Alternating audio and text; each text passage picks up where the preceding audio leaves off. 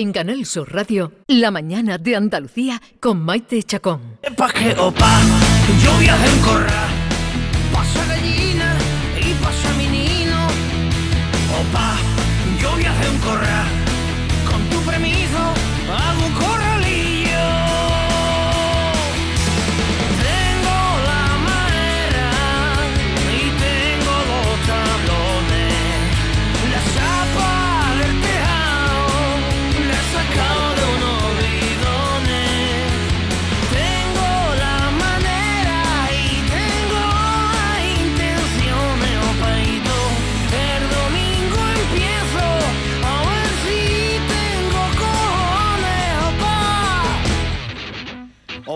El jueves 16 de marzo se aprobó en el Congreso la Ley de Protección de los Derechos y el Bienestar de los Animales, por la que se regula el cuidado de las mascotas y animales silvestres en cautividad, con la exclusión, eso sí, de los perros de caza, de guarda y de trabajo. Esta ley viene a cubrir una necesidad porque hasta ahora no había una norma general para todo el país.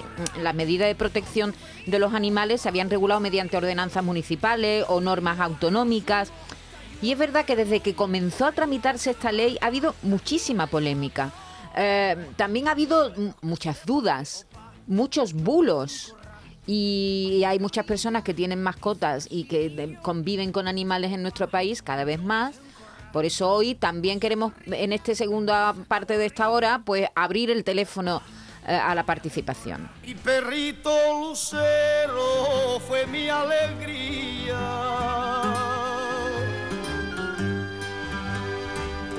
El mejor compañero que yo tenía. En el 670-940-200, pues esos teléfonos, ese teléfono siempre está abierto para que dejen sus notas de voz. Hemos invitado a nuestra amiga Ana Manzanares, que es veterinaria de la clínica Los Bermejales, de la clínica veterinaria Los Bermejales, que ya desde, desde hace un momento, desde que nos hemos cruzado en el pasillo, Ana me has dicho, la ley tiene todavía muchos flecos, ¿verdad?, por atar, muchas dudas. Todavía hay mucha tela que cortar, porque además no va a entrar en vigor hasta septiembre, se supone, ¿no, Ana? Buenos Hola, días. que hay? buenos días a todos. Muchas gracias por invitarme una vez más. Bueno, lo primero que quiero llamar a la calma. Eh, la ley no entra hasta septiembre, hay muchas reclamaciones, los colegios de veterinarios no han sido consultados, asociaciones de veterinarios no se ha tirado de ellos, se han puesto mm, eh, muchos problemas, muchas dudas y ante todo quiero llamar a la gente a la calma porque todavía no está, mm, es obligatorio y todavía se pueden hacer muchas reformas y, y se puede mejorar mucho la, la situación. Pero bueno, recordar primero, eh, las mascotas eh, son miembros de la familia, eh, nos a las personas nos encanta tener mascotas en nuestra casa, nos baja la presión arterial, nos calma el corazón, nos alegra el ánimo y bueno, es muy importante que por fin empiece a moverse el tema de la ley de protección animal. Eso lo quiero dejar muy claro. Vale, esta ley va a implicar, así vamos a ir un poco por partes, ¿no? Que los dueños de animales van a tener que formarse. ¿eh? Eh, lo- sobre todo los dueños de los perros, ¿no? Sí, Van perros y gatos y hurones. Y hurones, Eh, una, una pequeña formación, a, tiene que registrarla y tenerla localizada. Eso para evitar el abandono. Vale, el registro siempre ha sido obligatorio por autonomía, no ha habido uno central y se va a centralizar. Hay que microchipar perros, gatos, hurones, hay que anillar pájaros y mm, todo esto eh, se había tenido que hacer toda la vida y ya se va a regl- reglamentar para que sea a nivel nacional. Si se te pierde tu perro y no lo denuncias, a partir de ahora vas a tener unas causas penales, no, no puedes tenerlo lo perdido. Y bueno, el tema de que estén, por ejemplo, esterilizados, la gente me pregunta, Ana, ¿hay que esterilizar a mi perro? ¿Hay que esterilizar a mi gato? A partir de ahora no se puede eh, comprar animales en las tiendas, tiene que ser a nivel de criadores eh, homologados y dados de alta. Los gatos va a haber que esterilizarlos a partir de los seis meses para que no haya problemas de sobrepoblación.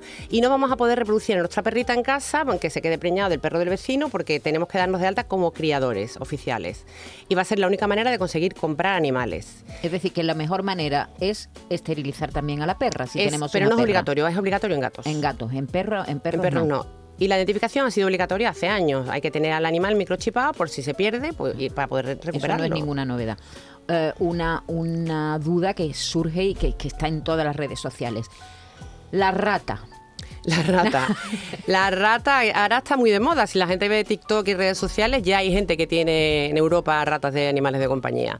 Las ratas y las palomas se supone que tienen que tener un control sanitario, porque son animales que pueden transmitir enfermedades. En el caso de las palomas van a hacer un control a través de pienso, quieren hacerlo a través de pienso esterilizado. Y las ratas, pues habrá que buscar una manera de tener controles, controles para que no tengamos problemas sanitarios en casa. Que te entre una rata en casa y mm, una rata Babuchazo, un babuchazo, una rata. que y eso- o un escobazo. Un Eh, escobazo. si te entra una rata en casa, ¿qué tienes que hacer? Pues no- ahora mismo no la puedes matar. No se puede matar. No se- es ilegal matarla. De todas maneras, habrá excepciones. Eh, En el caso de que la rata sea agresiva, pues habrá que llamar a un control de sanitarios para que te retiren los- las ratas de casa. Pero en principio no se debe matar ningún animal vertebrado. Es que es un delito, se puede ir a la cárcel y Sí, todo, sí, no se debe. Es que eh, continuamente, Ana, en la ley se alude a mascotas, que todos sabemos lo que es una mascota, pero también a seres sintientes. ¿Qué es un ser sintiente? ¿Un vertebrado es y un invertebrado no? Yo siempre lo discuto con mis amigos. Yo creo que seres sintientes son todos. Lo que pasa es que luego ya está el tema de las emociones, de que si tienen alma, de que si tienen sentimientos. Y bueno, seres sintientes, a partir de ahora ya, eh, curiosamente, no somos propietarios de nuestras mascotas, ahora somos tutores. Porque no son, son seres sintientes y no son cosas. Entonces son seres sintientes, claro que sí. Claro, es que uno dice, "Ma- mata una rata, vale, es un, un ser- un ser que tiene sentimientos, puede ser, pero ¿y si matas una cucaracha? ¿Cuál es el- el límite del sentimiento de un animal? Eso me preguntaba mi padre en el coche. eh, ¿Por qué una rata sí y una cucaracha no? Bueno, pues no sé. Supongo que el tema del sistema nervioso central, que está en vertebrado, pues en algún momento hay que poner una. una No, se habla de vertebrados. Se habla, habla de vertebrados. vertebrados. Eh, ahí está la, el, el, diremos, la línea, ¿no?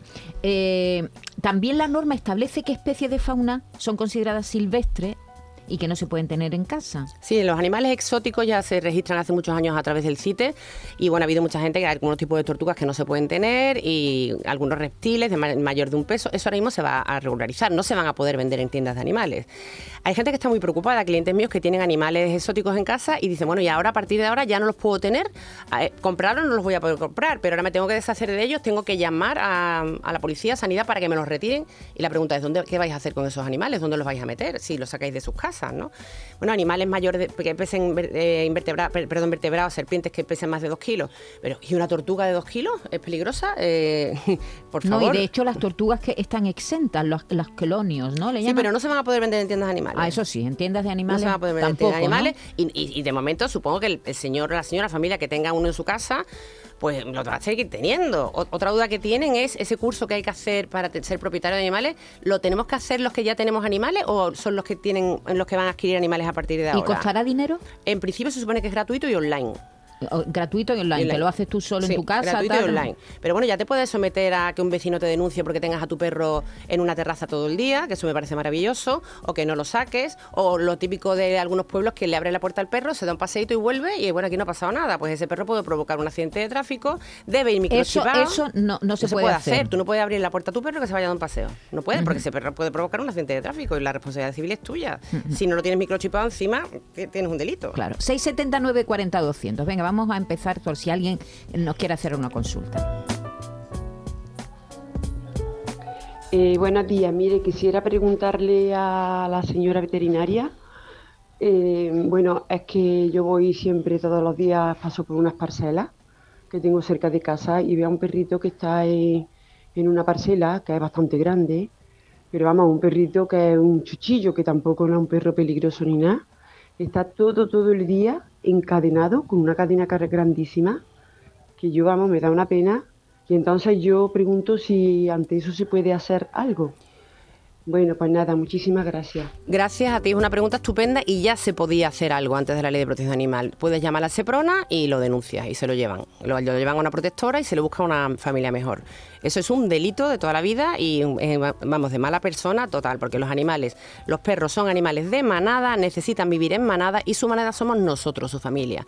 Un animal que vive encadenado vive toda su vida muy triste, pero también los hay caballos o burros que también los tienen encadenados, que no los dejan pastar, que no los dejan salir que no hacen ejercicio, todo eso ahora mismo es denunciable al Seprona. Ha hablado Ana de los caballos y la ley también se contempla algunos casos concretos en los que participan caballos. Por ejemplo, las romerías. Se prohíbe, Leo, el uso de animales en romerías y eventos feriados cuando se identifique un exceso de temperatura. Imaginemos, por ejemplo, una feria o un rocío en el que vemos caballos que tienen mucho calor y que están echando espuma por la boca. ¿Eso se puede denunciar? Eso se podía denunciar también antes. O sea, el mal- es maltrato animal. Esta gente que llevan a los, a los caballos a la feria o al rocío no les dan de beber, no les dan de comer todo el día, lo tienen todo el día de pie. Eso es denunciable y, por supuesto, es pena, ya, ya tiene pena. O sea que una persona, eh, si ve una actuación de ese tipo, de un señor que tiene un caballo, puede ir a, a la policía y decir, y lo puede denunciar. Debe ir y denunciarlo. y le pueden quitar el caballo a ese señor. Por y- supuesto que sí. En romería o feria los animales deberán presentar un estado higiénico sanitario óptimo. Además se prohíbe el uso de animales en este tipo de eventos cuando se identifica un exceso de temperatura, como decía David, o el, el uso de elementos pirotécnicos también, donde haya elementos pirotécnicos, al parecer... Oye, eso sería maravilloso. Los propietarios de perros llevamos toda la vida luchando contra la pirotecnia y con lo que sufren nuestros perritos, los nuestros gatitos. y los gatos, cohetes, ¿eh? Y, ¿no? y los cohetes y los niños autistas, Mm. los niños con Asperger lo pasan fatal también. Eso debería estar totalmente regularizado. So- sobre todo en las ciudades y en los pueblos, en el campo que hagan lo que quieran, ¿no? Venga, seguimos oyendo. Buenos días, equipo. Mi pregunta es la siguiente. Eh, si tengo una caposni eh, con el tema que estoy oyendo, mm, ¿qué tengo? ¿Que abrirle la jaula para que salga volando? Pues sabes que no puedes hacer eso porque se moriría. Y sería un animal que, bueno, lo cazaría otro o moriría de hambre. Por supuesto que no, lo tienes que seguir, man- seguir manteniendo en tu casa y cuidándolo estupendamente. No, no debes soltarlo. No pasa nada, nadie ha dicho nada, nadie ha dicho que no se puedan tener un agaporni, ¿no? Eh, de momento los agapornis no, pero por ejemplo la gente que tiene yacos o la- lo que es loros o animales, bueno, hemos dicho antes serpientes o mamíferos eh, exóticos de más de 5 kilos, eh, se supone que la ley ya te obliga a declarar que lo tienes. Ahora está ya en, en casa de cada uno lo que quiera hacer o, lo- o- o que lo denuncie un vecino. Ah, eh, todo, es tan relativo, ¿verdad? Y cada persona, pues eso, le afecta de una manera. Fíjate qué curioso es algo en, en lo que yo no había caído, Ana. Los fabricantes de raticidas están preocupados. Porque como la ley de protección eh, eh, animal, de la ley de bienestar animal, obliga a los ayuntamientos a priorizar, no, no, no los obliga del todo, pero a priorizar métodos no letales en el control de las plagas, ellos están diciendo, bueno, ¿y ahora qué? Si yo lo que fabrico precisamente son productos que eliminan a, a las ratas. Pues tendrán que inventar otra cosa, con lo que hemos hablado antes de esterilizar a las palomas a través de piensos. De todas maneras, todo esto es un sin Dios. O sea, es que no hay por dónde coger la ley, no han, no han contado con la colaboración de los veterinarios, los técnicos españoles estamos muy dolidos con esto y, y quedan muchas lagunas y habrá que poner muchos recursos a la ley. La ley hasta septiembre, tranquilos, que no entra. Y todavía hay muchísimas lagunas. O sea, que todavía no os pongáis nerviosos porque todavía la cosa está totalmente en el aire. Claro, la duda es si esta ley podrá traducirse en actuaciones reales, ¿no? Es decir, una persona que tiene un perro en un patio eh, solo, a no ser que haya un vecino que, que- se quiera meter en el, en el lío de denunciar al vecino diciendo ese perro se va a quedar ahí. Quiero decirte que ese es el problema que yo le veo a la ley, que es, muy, es bien intencionada, pero, pero ha- habrá actuaciones que no se podrán llevar a cabo, Ana. Bueno, como el maltrato infantil o el maltrato a las mujeres, sí, siempre va a haber cosas que se, se puedan mejorar o no. Yo lo sí que quiero decir es que por fin eh, hemos llegado a una ley de protección animal que hay que depurar y perfilar muchísimo, pero que eh, se- vamos avanzando. Es- está claro que los países de primer mundo tienen muchísimo menos abandono animal, eh, muchísimo menos maltrato animal y que, bueno, llegaremos a parecernos a los europeos. Una de las cosas chulas es que ahora ya nos van a dejar meter a los perros en los restaurantes, nos van a dejar lle- meter, llevar nuestras mascotas en el tren, en el autobús y en el metro, cosa que en Europa se estaba haciendo y aquí no, ¿No, lo puede prohibirlo un restaurante que entren mascotas? Un restaurante puede solicitar eh, al ayuntamiento una documentación y poner en el pared diciendo que no quiere que en, en su restaurante entren mascotas. Eso sí lo puede hacer. Eso ¿no? sí lo puede hacer. Pero en general, Pero en general ah, pues, son bienvenidos, son friendly. Ya se supone que vamos a ser Gracias a Dios, por podemos fin. acudir con nuestros gatos, con nuestros perros Sí. a un restaurante y tal. Ana, esta ley también eh, impacta de lleno en los zoos. Hay muchos zoológicos que están ya leyéndose con lupa esta, esta ley de No, de hecho, hemos intentado invitar a, a personas de, que trabajan en los zoos y todavía no han querido manifestarse porque es lo que tú dices, no tienen muchas dudas, no han analizado bien de qué manera les afecta esta, esta ley. Bueno, hay zoos y zoos. Ya sabemos, lo sabemos todos. Hay zoos que están los animales mm, bastante bien y otros los que están regular. Pues aquí, aquí está la ley para proteger esos animales que no están bien cuidados. Por ejemplo, con los simios, ¿qué se, qué se dice la ley? De los gorilas, Todavía de no los hay una ley de grandes simios, Todavía no hay ¿verdad? una, una ley de grandes simios. Ahora mismo estamos focalizados los animales de, de- de compañía, los que están en casa, y todavía no la hay. Mascotas y animales silvestres en cautividad con la exclusión de perros de caza, de guardia y de trabajo. Pero llegará. Pero llegará una cosa, los delfinarios, ¿qué pasa con, con los Eso me ha delfinarios? dado una pena tremendo. Ni las eh, granjas de bisones se ha podido controlar, ni los delfinarios. Se supone que tiene que haber un control veterinario para que estén mejor. Pero bueno, estos animales también son de manada y también viven metidos en un- una pecera mm, que no pueden moverse, acaban todos con depresión y es una pena porque son animales totalmente sintientes y ya lo sabemos todos, muy inteligentes. En, lo- en los delfinarios y en algunos, eh, no digo espectáculos, bueno, pe- pero también se hacen espectáculos. Se combina muchas veces la protección, o por lo menos es lo que ellos venden, ¿no? Se combina la protección del animal con el espectáculo. Y entonces en, esa línea fina se mueven, ¿no? Bueno, como los circos, a partir de ahora los circos nada más que va a poder haber caballos, perros, todo tipo, todo tipo de animales exóticos se van a prohibir. Y se supone que tiene que haber un control sanitario, un control veterinario. Por ejemplo, otra cosa interesante, en los anuncios, en las películas, a partir de ahora no se puede trabajar con animales sin la presencia de un veterinario que esté controlando la, la- la salud de ese animal y su bienestar emocional. En los rodajes, ¿no? En los rodajes. Oye, Ana, y quedan fuera de la ley, no sé qué opinas tú, de los perros de caza y los espectáculos taurinos. Bueno, eso se lo haces una pregunta, a una pregunta a una veterinaria que lo que pasa es que yo respeto, tengo que respetar toda la, la bueno la cultura española. Yo no soy totalmente antitaurina, espero que algún día esto desaparezca y los perros de caza, yo tengo clientes que tienen perros de caza que los tienen estupendamente porque son su medio de vida y otros, bueno, pues como en toda la viña del Señor no los tratan bien y quedan fuera, quedan fuera y eso más adelante habrá que, que perfilarlo. Eso fue una de las polémicas, ¿verdad? Cuando Claro. empezó a hablarse de esta ley, pues la oposición que, que- que hicieron, la presión que hicieron los cazadores para no incluir este tipo de perros en, en esta ley. En fin, que como como eh, como estamos viendo, quedan quedan todavía mucho, muchos flecos. O sea, pero perdona, por ejemplo, ¿un perro de caza sí puede estar amarrado a una cadena? No, No, ¿no? no. No debe estar amarrado a Pero una como cadena. dice la, la- la ley que está ex- exento los perros de caza, por eso te pregunto. Bueno, supongo que un vecino que vea un perro de caza todo el día amarrado en una cadena podrá denunciarlo al Seprona para que revise la calidad de vida de ese animal. Venga, vamos a, a oír mensaje que me dice Esther que hay muchos. Vamos. Buenos días, equipo. Mm, bueno, referente a, a la pirotecnia de los animales Maite, eh, en el campo pues tampoco. Yo vivo en el campo y cuando llega eh, Nochebuena, Navidad o incluso a- así esporádicamente, ahora en verano, que, que tengo cortijos alrededor y celebran bodas y demás, y mis animales lo pasan fatal. Así que en los campos También. eso deberían de regularlo, aunque esté regulado, pero allí me parece como que, que aquello es el oeste, que cada uno hace lo que le da la gana. Y, y ya te digo, los animales sufren mucho en, en esa fecha. Los tengo dentro de casa y procuramos que no eso, pero lo pasan muy mal. Es terrible, la pirotécnica a los animales es terrible. Los perros lo pasan fatal, los gatos lo pasan fatal. Ya, gracias a Dios, si recurrís al veterinario, hay medicaciones que mejoran esa ansiedad, que les dan calmantes, ansiolíticos para que mejoren. Pero bueno, lo ideal sería que no existieran. También es importante re- recalcar que a partir de ahora el maltrato físico o abandono va a tener penas de cárcel. O sea, podemos denunciar eh, y puede tener penas de cárcel el- la persona que, que- que maltrate físicamente a, a su mascota. Venga, vamos a seguir. Hola, buenos días. Soy Marian desde Suiza. Pues lo que una de las cosas que me impactó, ya llevamos 10 años aquí, cuando vinimos es que eh, empecé a ver los perros en los restaurantes aquí, en las tiendas, y es lo más normal. Y las personas lo tienen como normal. Ahora los perros están súper cuidados, los gatos, y bueno, habrá alguna excepción pero para mí me sorprendió y además me gustó mucho, porque yo tenía entonces dos perritas, ahora me queda la mamá nada más y es ciega y les puedo decir que es fan de McDonald's. Así que ella sabe cuando viene con nosotros que va a McDonald's y le encantan las patatas. Bueno, un besito, un saludo Andalucía, chao. Gracias. No hay mayor placer que llevarte a tu mascota a tomarte una cervecita y compartir la, la tapa con ella. Sin abusar de la comida basura. Sí, Buenos días, equipo. basura.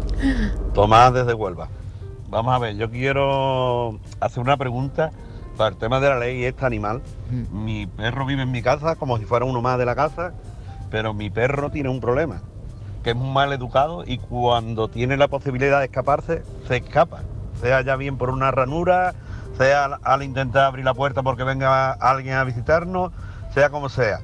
¿Cómo controlo yo que mi perro se escape por ahí? Si es imposible que lo controle.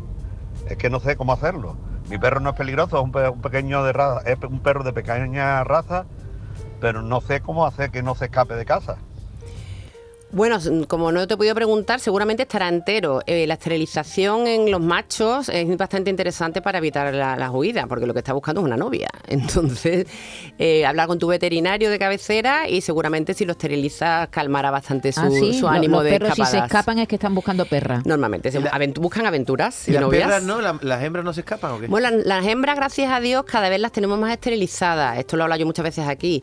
Mi perrita está esterilizada de los nueve meses. Evitamos tumores de mama, evitamos infecciones de útero, evitamos embarazos psicológicos, psicológicos, evitamos mamitis y embarazos no deseados. Entonces, las perras, como las tenemos esterilizadas la mayoría, pues no, no, no suelen escapar. Que sí quería decir, lo he comentado antes con Maite, el tema de la esterilización en gatos es obligatorio, en perros no. Pero a partir de ahora solo van a poder vender animales eh, las personas que sean criadores homologados. Entonces, si tu perra se queda embarazada preñada, mm, puedes tener un- una multa porque no puedes no puedes llevar a cabo ese embarazo, o sea, se supone que deberías llevarla a abortar. Si al final quieres tener eh, una camada, tienes que homologarte como criador en una situación específica que la ley lo ha abierto. Y Momentánea, ¿no? Moment- una- Bueno, sí, para, para ese sí. momento decir, bueno, y ahora, venga, imagínate que tienes una camada, no la puedes vender, no puedes ir a internet y colgar un anuncio, la puedes ceder. Entonces decimos, bueno, ¿cómo vamos a tener perros a partir de ahora? Los que no querramos perros, gastarnos dinero en un criadero, perros de raza y tal, pues recurriremos a, lo- a las protectoras que nos cederán la- a los perros castrados, esterilizados, para que no vu- vuelvan a pasar esas cosas. Y, o se lo puedes regalar a un vecino. Ahora, con el tiempo, si todo va bien, cada vez habrá menos perros en la sociedad protectores de animales, ¿no? Si Dios quiere. Si Dios quiere, cada vez habrá menos perros Claro. abandonados, Claro. ¿no? Si, Claro. si, si de verdad... Así están los en Norte Europa, así están en Europa, que no, no, no no existen perros abandonados. Bueno, en España, gracias a Dios, cada vez hay menos. Ahora te vas a Latinoamérica y aquello es. O sea, un cachorro, un cachorro no se puede vender, pero un cachorro sí se puede regalar. Se puede ceder, a un vecino, a un amigo, puedes cederlo. Venga, Hola, buenos días. Seguimos oyendo Soy Pedro de aquí, de la, la provincia de Granada, de la pueblo de. Oye, mira, aquí tenemos un dilema con la, con la cacería de la perdiz. Tenemos perdices para alcanzar el reclamo. Y tampoco sabemos qué vamos a hacer con ellas, porque las tenemos de antes, no sabemos si hay que anillarlas, si hay alguna ley que, que o alguna dentro de la ley alguna propuesta donde se diga que hay que anillarla o, o no. Nada más que hablan de palomas, de ratas, de tal, pero de las perdices no sabemos nada. A ver si nos puede ayudar. Tengo entendido que hay que anillarlos a todos, a todas las aves que tengamos en casa. Y si, tú tienes a tu perdiz bien alimentada, eh, cuidada. Yo recuerdo una vez hace mil años que nos trajeron a la clínica una perdiz que le habían dado un tiro sin querer el propietario en la cabeza y me la trajo eh, como si fuera un bebé en una cuna. Estaba el hombre con que quería más a la perdiz que a su perro. Si la tienes bien alimentada, bien cuidada, mm, hace su vida normal y la tienes anillada, seguramente no vas a tener ningún problema. Tenemos un minuto, nos queda un mensaje más. Buenos Venga. días a todos los compañeros de la radio. Como trabajador de una empresa de control de plagas desde el año 2007, Vigorra, ¿qué va a hacer de nosotros? ¿Qué va a hacer de nosotros? ¿Cómo voy a poder yo trabajar si yo no puedo una rata tocar? Por favor, solucioneme, déme claridad sobre el tema. Te ha salido hasta una rima. Son pareados. Pareado. Si es que es lo que yo decía. Si lo hemos comentado antes, que Sí. evidentemente tendréis que buscar la manera de sobrevivir con otro tipo de tratamientos, con igual que con, la- con las aves, pues a lo mejor con, con piensos, en- pues no sé, para que no se, no se puedan seguir reproduciendo. Y si no, pues la ley que busque una salida para vosotros, la tendréis que encontrar. Perrita pequinesa la esperaba en el portal. Ana, hay tantos mensajes que tienes que volver otro día. Pues yo, tú sabes Porque que yo se están cayendo los teléfonos. feliz de venir aquí, vamos, invítame todas las semanas que estoy aquí encantada. Ana, de- pi- de- pide una sección para ti ya. bueno, quiero una sección para mí, por favor. Quiere Ana una sección, que lo oiga quien lo tiene que oír, por favor. Ana Manzanares, ha sido un placer como siempre encontrarnos contigo. Sabéis que yo estoy aquí como en casa y me encanta poder solucionar la- las dudas que tenga la gente. Y de- perdón por todos los mensajes que se han quedado fuera. Repetiremos. Un abrazo, Ana, gracias. Un beso muy fuerte para todos. Y ánimo. Que nada entiende ni de razas ni colores. Con el En Canal Sur Radio, La mañana de Andalucía con Maite Chacón.